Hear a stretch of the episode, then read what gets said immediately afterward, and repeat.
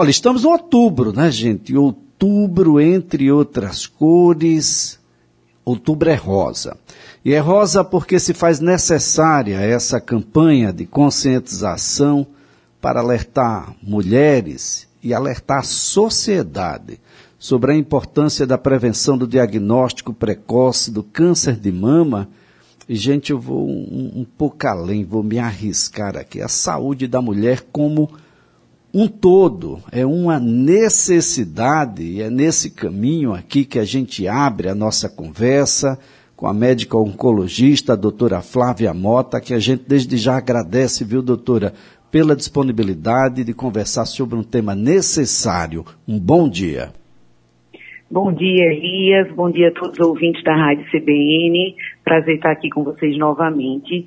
E você falou certíssimo, Elias. É, é um momento de alertar sobre câncer de mama, é, essa é a campanha clássica do Outubro Rosa, mas como você bem disse, a gente abrange e aí relembra a importância da saúde da mulher como um todo, né?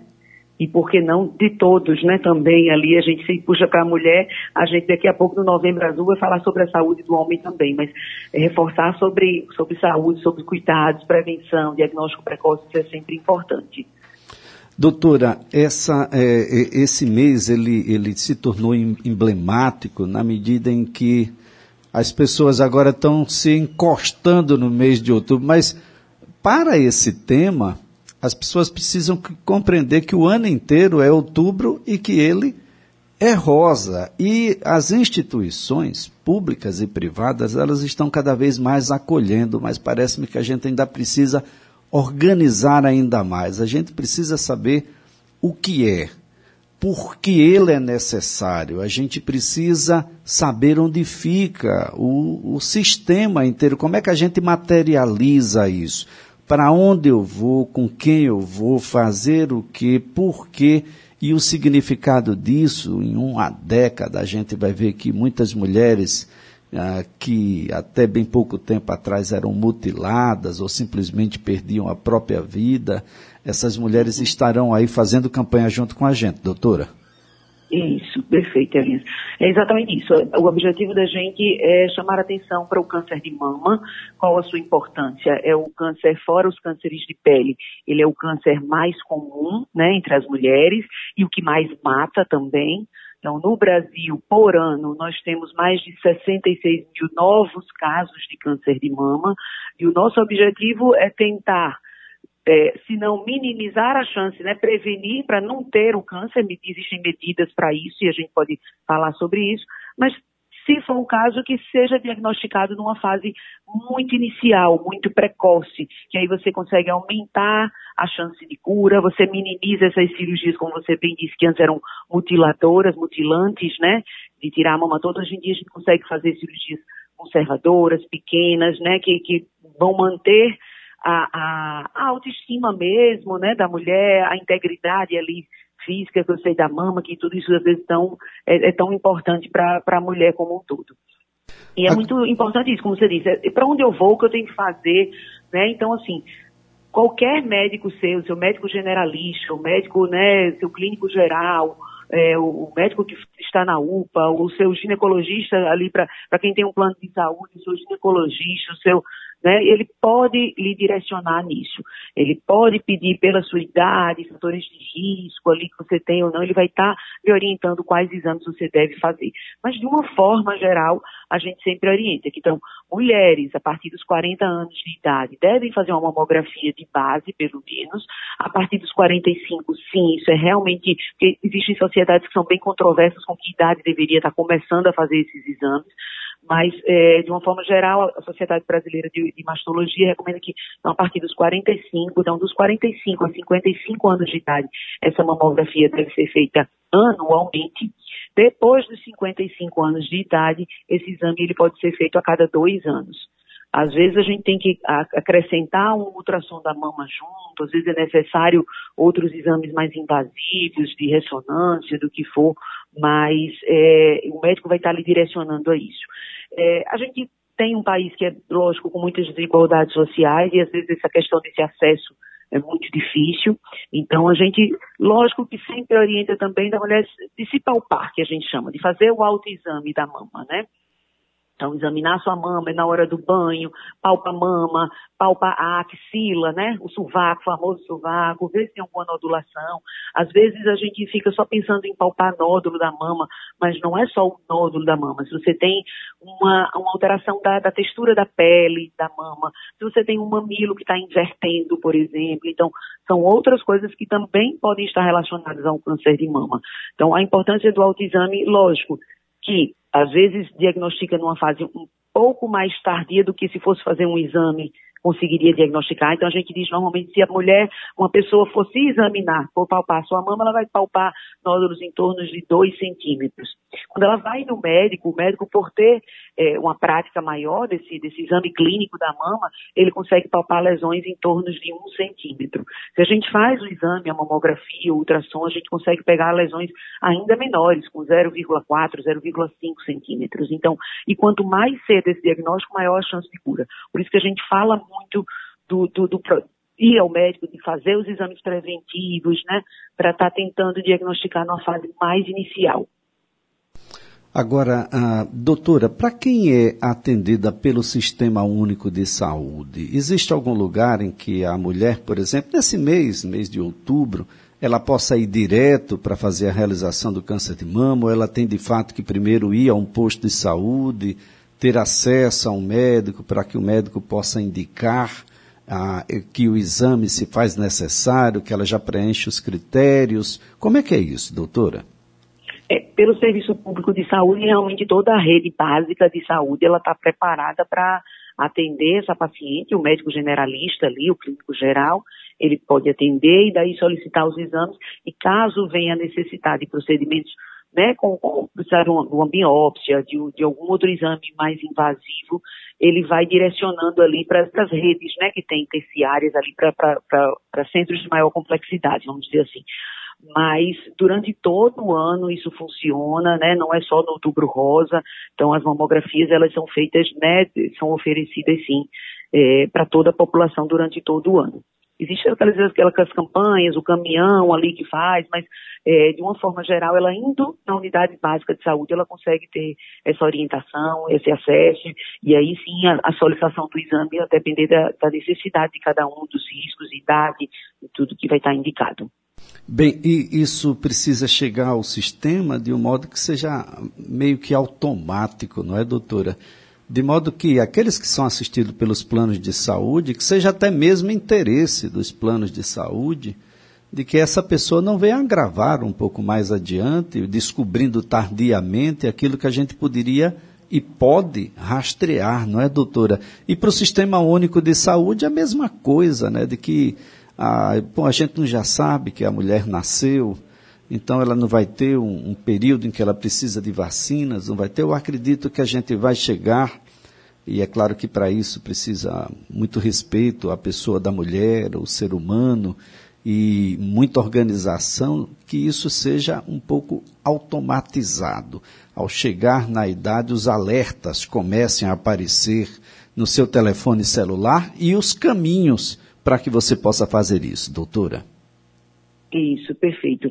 É, como você bem falou, né, eu acho que essa, essa questão do, da orientação, do, do, acesso, acho que vai cada vez mais, e, e a gente vai reforçando todo ano ali, né, aproveita essas campanhas para isso, para ir reforçando, a gente aproveita para as pessoas irem divulgando para os seus, né, para os seus amigos, seus familiares, todas essas informações, sempre quanto mais a gente falar, melhor, né. É, a questão, como você disse, para o plano de saúde, para o próprio SUS, isso é realmente é importantíssimo. O diagnóstico precoce para eles vai ser importante, salva vidas, salva, é, é, diminui custo para ele, inclusive, do que está né, no cenário de doença avançada. E eu acho que, exatamente ainda por falar de, de tentar desse outro acesso, desse outro aspecto, é exatamente a prevenção ainda, né? O ideal é que a gente nem diagnosticasse, que a gente minimize o, o, a chance de você vir a desenvolver o câncer de mama, entre outros cânceres. E como é que a gente pode fazer isso? Algumas coisas, lógicas, a gente não pode mexer, são fatores de risco que a gente chama, é, por exemplo, hereditários. Então, uma pequena porcentagem dos cânceres de mama, eles têm um papel genético, né, hereditário. Isso a gente não pode, às vezes, mexer. 10, 15% desses, de todos os cânceres de mama, eles, eles têm esse, essa influência genética. Mas existem outros fatores ambientais que a gente, que estão relacionados ao câncer de mama e que a gente pode, sim, estar tá intervindo no nosso dia a dia e minimizando a chance de vir a desenvolver um câncer de mama. Então, a gente sabe que, por exemplo, a obesidade, o sobrepeso, tem, é fator de risco para câncer de mama, ah, o sedentarismo também. Então, o fato de não amamentar também pode aumentar o câncer de mama. Se a gente amamenta, a gente, é, é, a gente consegue se proteger, diminuir esse risco de ter esse câncer de mama. São coisas que a gente, né, todas as mulheres conseguem fazer no seu dia a dia. Então, é, a reposição hormonal, às vezes paciente que entra na menopausa, é, é, comum ter essa reposição, é um assunto meio controverso, mas existem estudos que podem mostrar que essa reposição hormonal aumenta o risco de câncer de mama, né? Mas acho que se a gente começa ali pelo, pelo o, o fumo também, existem estudos que mostram que o fumo também pode aumentar o risco de câncer de mama. Tudo isso a gente sabe que, então, se a pessoa faz atividade física regularmente, se não fuma, se não é, se controla o peso, se né, tem uma, uma dieta né, equilibrada, se amamenta, se tem filhos, às vezes o, ter, pronto, ter filhos em uma idade muito tardia, isso pode aumentar o risco de ter câncer de mama também. Então, tudo isso, esse controle ali de natalidade, uso de anticoncepcional, tudo isso, isso pode estar é, associado, são medidas né, que a gente tem no dia a dia toda mulher que podem estar relacionadas ao risco de você vir a desenvolver um câncer de mama depois durante a sua vida. Bem, doutora, a ah, existem locais aqui no estado de Alagoas que não deixam nada a dever em qualquer lugar do país. Um destes, eu reputo, é a Med Rádios. Doutora, imaginando aí que, infelizmente, ah, nós estamos aqui com, com a ideia da possibilidade ah, de um câncer de mama. Olha, eu acho que tem um, um nódulozinho aqui na mama. A Med Rádios está preparada para um diagnóstico preciso, uma intervenção ah, que seja passível, naturalmente, quando clinicamente é possível, ah, da gente enfrentar o desafio que é um câncer de mama? Isso, perfeito, Elias. A gente agora há pouco comentou de saúde pública, mas quando a gente pensa em saúde né, privada, em planos de saúde, a Medirais realmente é um centro que a gente tem de referência no Estado. A gente consegue fazer desde o diagnóstico né, até todo o tratamento, então, desde o diagnóstico com esses exames iniciais, com procedimentos de biópsias, biópsias guiadas, é, radiologia intervencionista, as quimioterapias, a radioterapia, é, com as técnicas mais modernas que a gente tem atualmente no mundo, esse BRT, IMRT.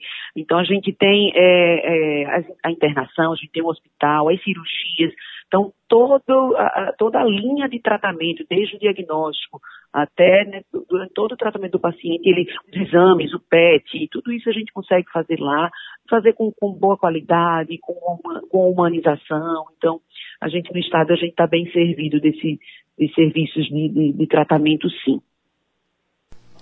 Agora, doutora, é, esse é um, um elemento de, de, extrema relevância. Há não só médicos extremamente capacitados, mas equipamentos que, que pela sua atualização, eles permitem ser menos danosos. Imaginar aí uma radioterapia do passado, em que além dos tecidos indesejáveis, os tecidos que estavam normais, que estavam saudáveis eram atingidos. Hoje a gente é cada vez mais preciso. Isso tudo significa uma recuperação muito mais possível e muito mais rápida, doutora.